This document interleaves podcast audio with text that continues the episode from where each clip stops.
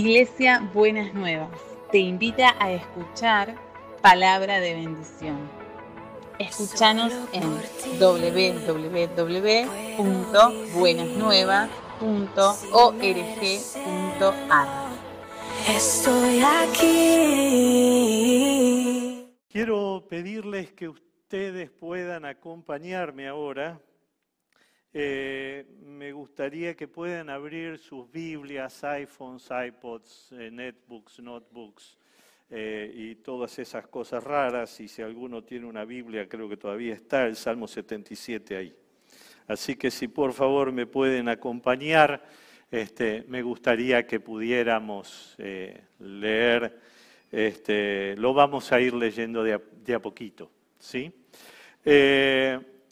Pastor Norberto el domingo pasado eh, inició este, una, una, idea que quise eh, acompañar en, este domingo eh, acerca de Dios manifestándose. ¿sí?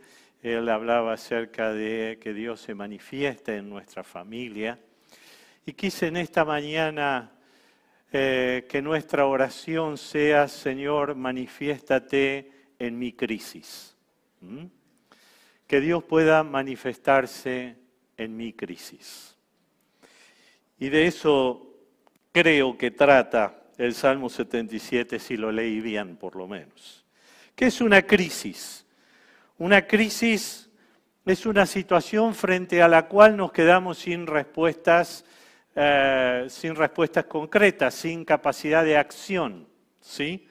Eh, no tenemos nuestros razonamientos, nuestra manera de pensar ya no alcanza para poder este, eh, dilucidar qué pasos dar frente a la situación.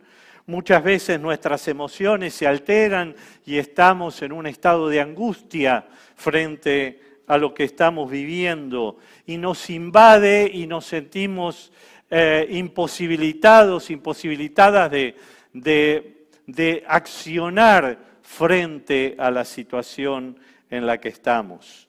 Nuestros antiguos recursos, nuestras conductas, nuestras herramientas para actuar frente a esos problemas son inútiles ante la nueva situación crisis. Si no las has vivido, te quiero avisar que eh, van a llegar. No hace falta que las busques, es decir, llegan solitas. Este, y en algún momento nos encuentran y son situaciones en las cuales no podemos volver atrás. ¿Sí? Cada vez que te encuentres con una situación en la que digas, y si esto no hubiera pasado, entonces quiere decir que estás frente a una crisis. No vuelve para atrás. No hay punto de retorno a la realidad anterior. Se instala una situación en la cual tendremos que accionar y tendremos que resolver hacia adelante en el mejor de los casos nos pone en un cuestionamiento de lo que creíamos, de lo que esperábamos. Aún nos pone en cuestionamiento de nuestro modelo religioso, de nuestro sistema de creencias, si se quiere. ¿Sí? Ah, crisis pueden ser de las más variadas, desde la pérdida de un ser querido, eh, desde las eh, debacles económicas, desde las enfermedades, y pueden ser situaciones puntuales o pueden ser situaciones que se prolonguen a lo largo del tiempo también. No, no siempre la crisis es un, es un punto único, ¿sí? A veces son situaciones que vienen para quedarse y que vamos a tener que enfrentar de manera continuada. ¿Mm? A veces son más o menos sencillas de poner en palabras. Se murió el abuelo. Cuatro palabras.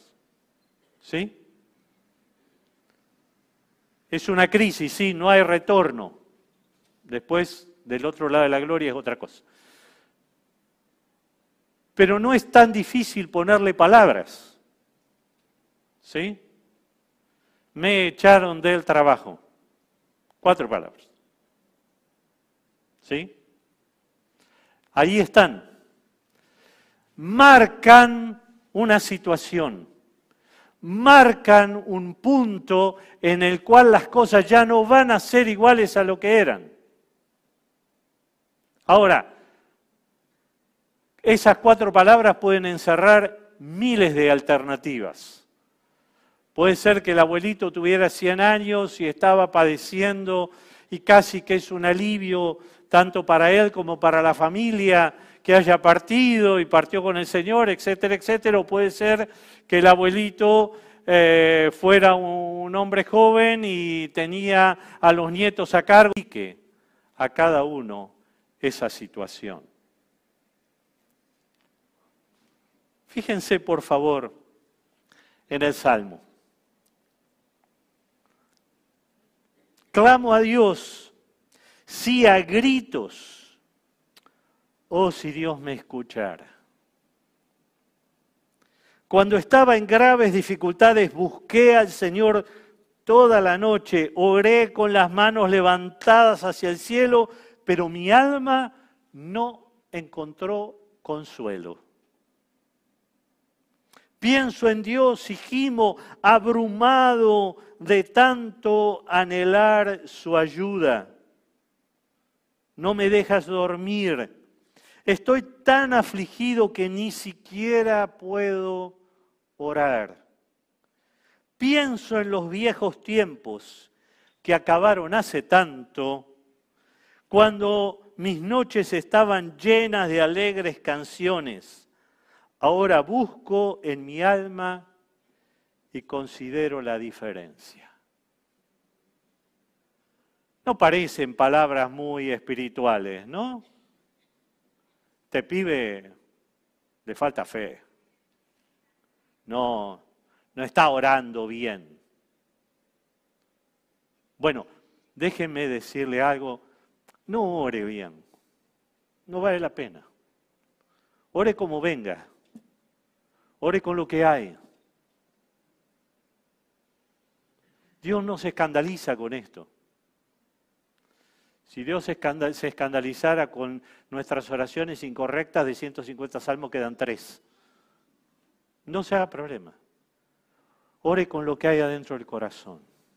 Y a este muy bien no le estaba yendo. Mire, se, lo digo, se lo digo en términos de manual de, de trastornos mentales, síntomas clínicamente significativos, diría el manual. ¿sí? Desesperación, alteración, angustia, queja, desaliento, insomnio, depresión, desesperanza respecto del presente. Trastorno severo del estado de ánimo. Primer, primera indicación, vaya al psiquiatra. está ahí. Es esto lo que está diciendo. Yo se lo traduzco, pero es esto lo que está diciendo. La está pasando mal. Y en este pasarla mal, busca y clama y se desespera y se angustia y no encuentra respuestas.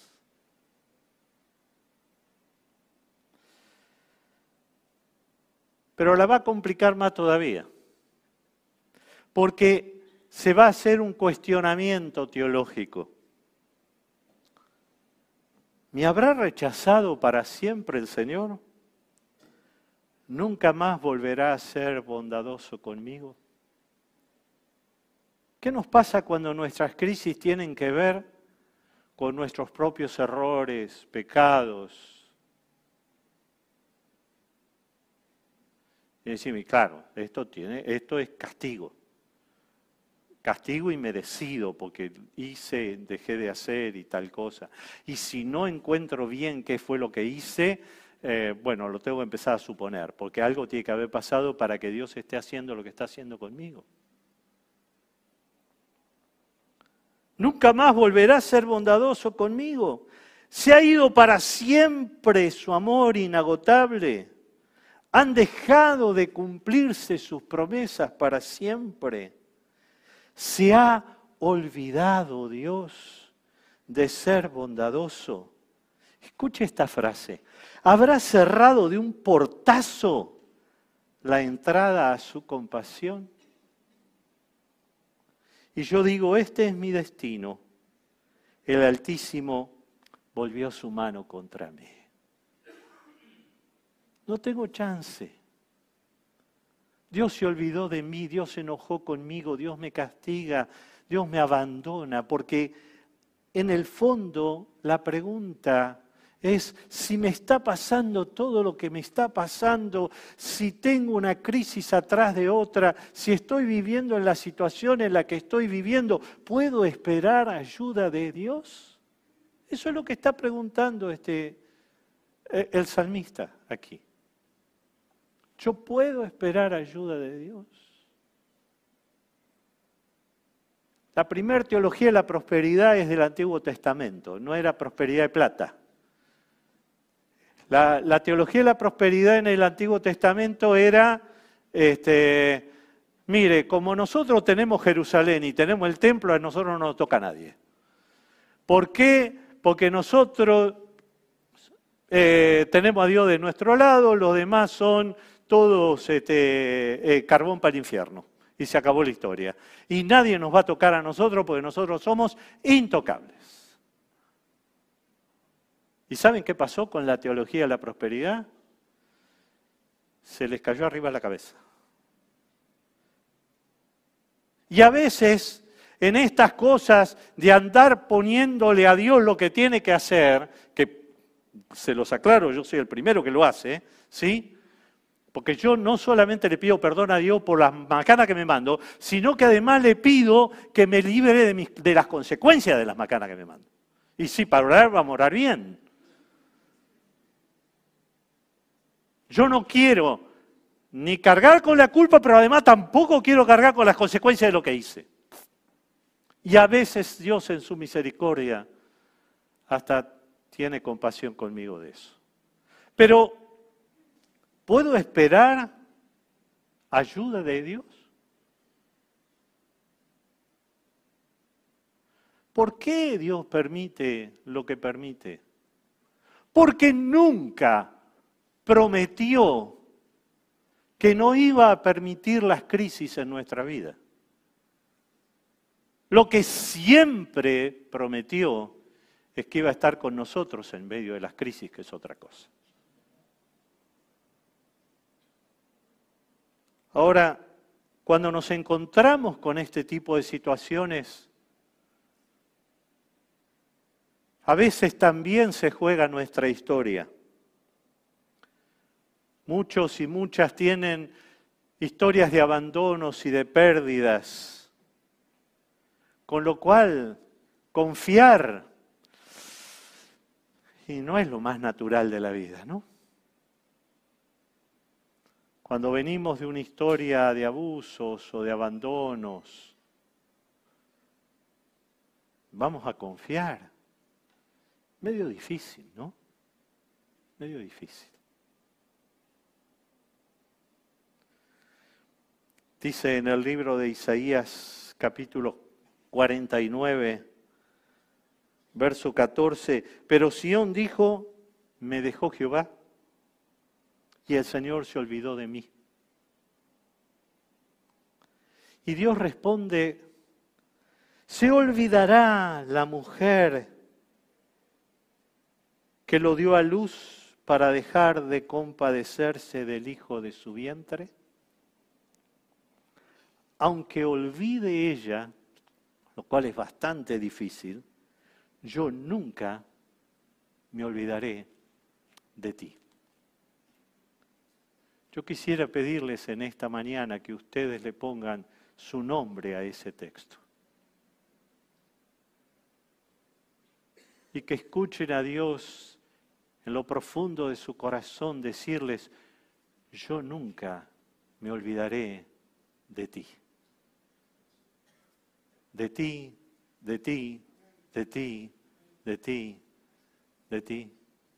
Nunca me olvidaré de ti. He aquí en las palmas de las manos te tengo esculpida, delante de mí están siempre tus muros. Pastor Norberto decía el domingo pasado, Dios es padre de huérfanos. Dios es padre de huérfanos. Hace como un siglo atrás, fue antes de la pandemia, así que ya no me, no me pregunten los años porque la pandemia yo me perdí, no sé dónde vivo. Pero yo me acuerdo haber ido a, Entre Ríos, a un retiro de hombres. Eh, y, estaba, estaba predicando y, y en un momento dado leo este texto y, y veo en el, grupo un, hombre que empieza a llorar eh, y conmovido empieza, em, empieza a llorar. Yo sé que muy bien no predico, pero dije, no era para tanto. Este, ¿qué, habré dicho, pobre hombre? Bueno, y, yo seguí, porque esa, eso sí. Este, hay que seguir sea como sea. La cuestión es que terminé, eh, oraron y a este hombre lo abrazaron y bueno, hubo un tiempo de, oración. Y después me, me enteré la historia. Este hombre vivía con su papá y su abuelita. Cuando era chico, a los tres años, su mamá lo abandonó y se fue y quedó él con el papá y, la abuela y, no vio a su mamá hasta que ella apareció a los cinco años.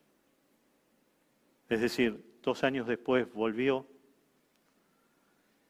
y un sábado lo llevó a pasear y él estaba feliz de haberse reencontrado con su mamá. Y al sábado siguiente su mamá volvió a buscarlo y lo llevó, pero no lo devolvió a la casa, sino que lo dejó de, manera anónima en un hogar de niños, en un orfanato. como venganza a su ex esposo y a su ex suegra y, y lo abandonó allí. Y el papá y la abuelita por meses estuvieron desesperados buscándolo por todos lados, hasta que lo ubicaron seis meses después en un hogar.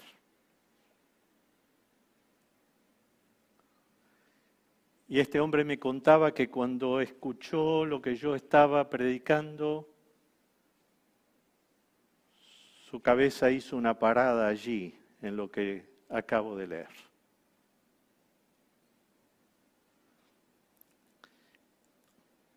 Y se dio cuenta que aún en ese momento los ojos de Dios habían estado como papá y como mamá de él sobre él. Yo nunca me olvidaré de ti.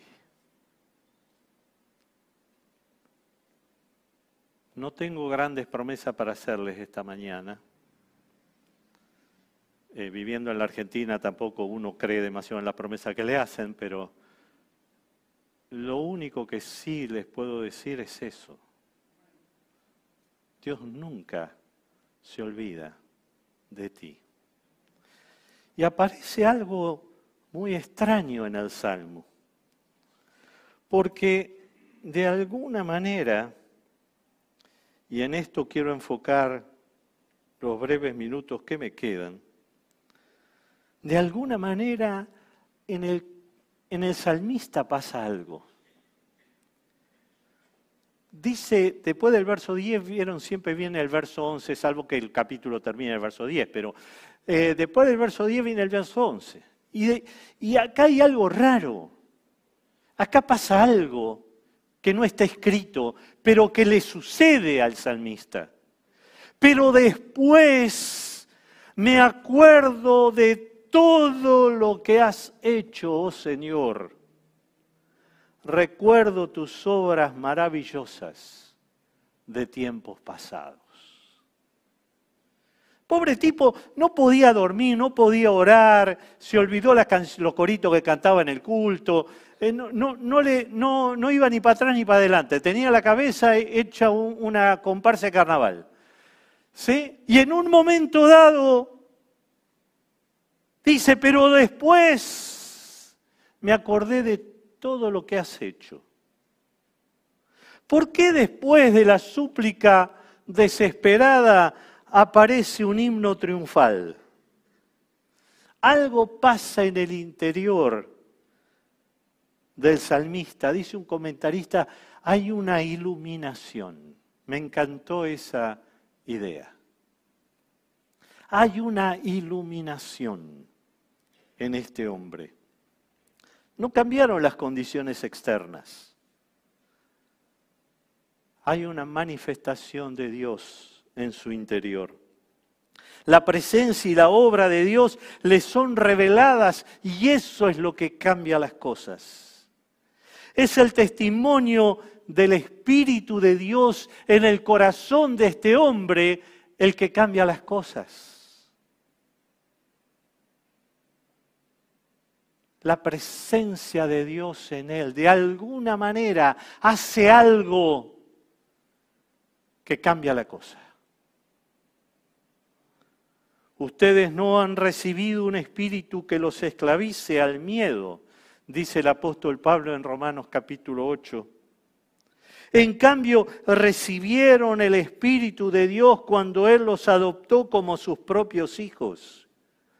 Ahora lo llamamos Abba, pues su Espíritu se une a nuestro Espíritu para confirmar que somos hijos de Dios. En medio de las circunstancias que está viviendo, lo que Dios hace es mostrarle quién es Él y quién es el salmista.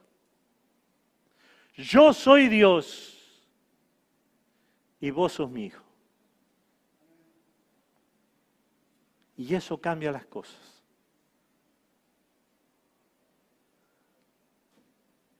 Dice otra versión que recibió el espíritu de adopción como hijo. ¿Mm? Hay un sentido de pertenencia acá. Hay una confirmación. Y creo que esa confirmación es, mis queridos y queridas, esa confirmación es el acto sobrenatural de Dios en el corazón.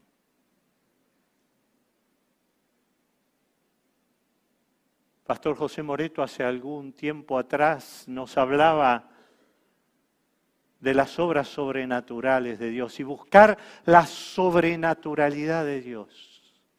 Y la sobrenaturalidad de Dios implica dos cosas, por lo menos para mi modo de ver. O Dios cambia las circunstancias, o Dios me cambia a mí. Y este salmo es el salmo de la manifestación de Dios en mí en medio de mis crisis. No cambió nada afuera, cambió el salmista adentro. Algo pasó en él. Y esa es una obra sobrenatural de Dios, que da testimonio en nuestro corazón y que nos dice tranquilo, tranquila yo estoy. Sí, pero mira esto y aquello y aquello y lo demás allá. Yo estoy. Es la respuesta de Dios. A veces Dios no cambia la realidad, me cambia a mí. No vemos resultados externos, pero algo pasa que nos cambia la manera de ver. Oh Dios, tus caminos son santos. Dice el verso 13, ¿existe algún Dios tan poderoso como tú? Eres el Dios de grandes maravillas, demuestras tu asombroso poder entre las naciones. Con tu fuerte brazo redimiste a tu pueblo. El salmista redirecciona la mirada y esa es la obra del Espíritu de Dios en él. Le hace ver otra cosa, lo focaliza en la persona de Dios y en la obra de Dios. Cuando, cuando la sanidad de Dios comienza en nuestro corazón, dejo de hablar de mis males para empezar a hablar de sus hechos.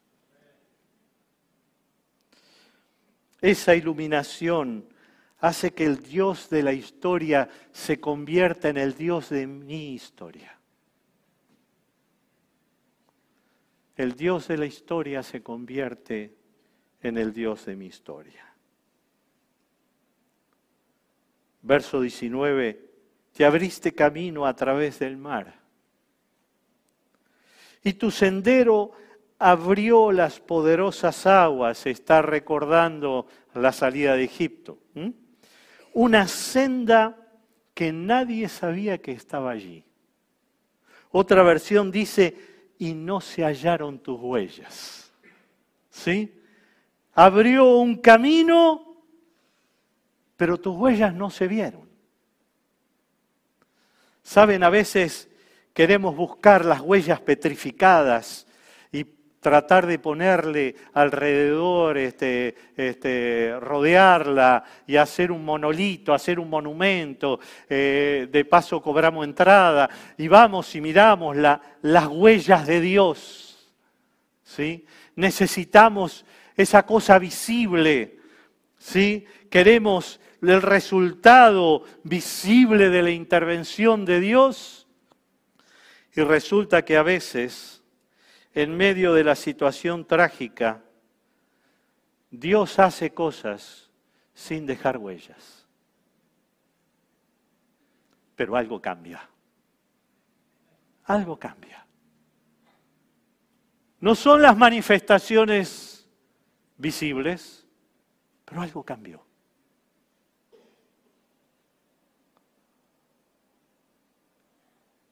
Cuando no ves no significa que Dios no esté. Significa que Dios no muestra, que es otra cosa. Pero que está, está. Termino. Dice el verso 20, guiaste a tu pueblo por ese camino como un rebaño de ovejas. En medio de la crisis, Dios no deja de ser pastor para nuestra vida. Nunca deja de ser pastor para nuestra vida. Obra y nos guía y nos lleva como rebaño de ovejas, de la cual Él es nuestro pastor. No sé cuál es tu crisis esta mañana, si tenés alguna, si tiene que ver con tu historia o tu presente, o habrá alguna en el futuro. A veces Dios no cambia afuera, a veces Dios lo que hace es cambiarme a mí. Yo estoy, yo soy tu Dios. Y vos sos mi hijo o mi hija. Oramos. Y yo quiero pedirles que podamos orar de un modo distinto. Quisiera pedirles que puedan cerrar sus ojos.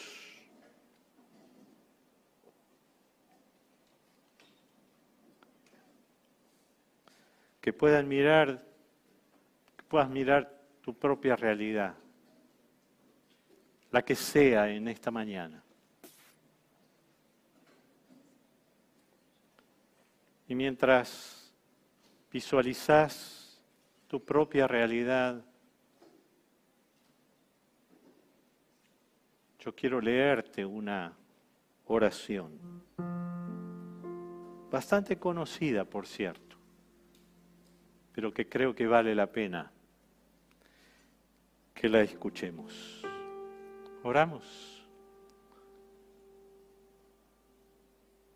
El Señor es mi pastor. Nada me falta.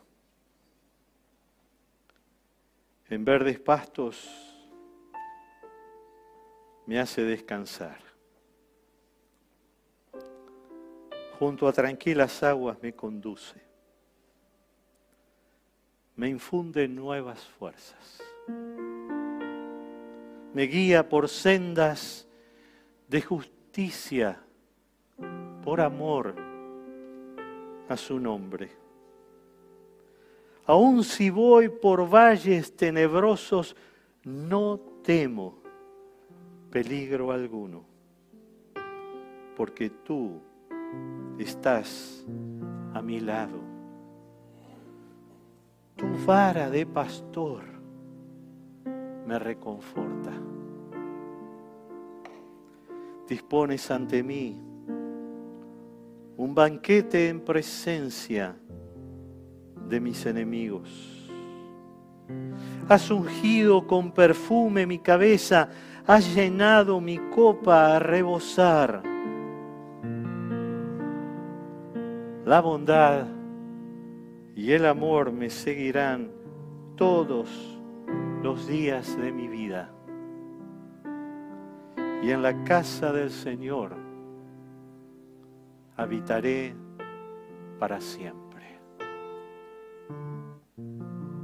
Abrimos nuestro corazón, Señor, y te adoramos.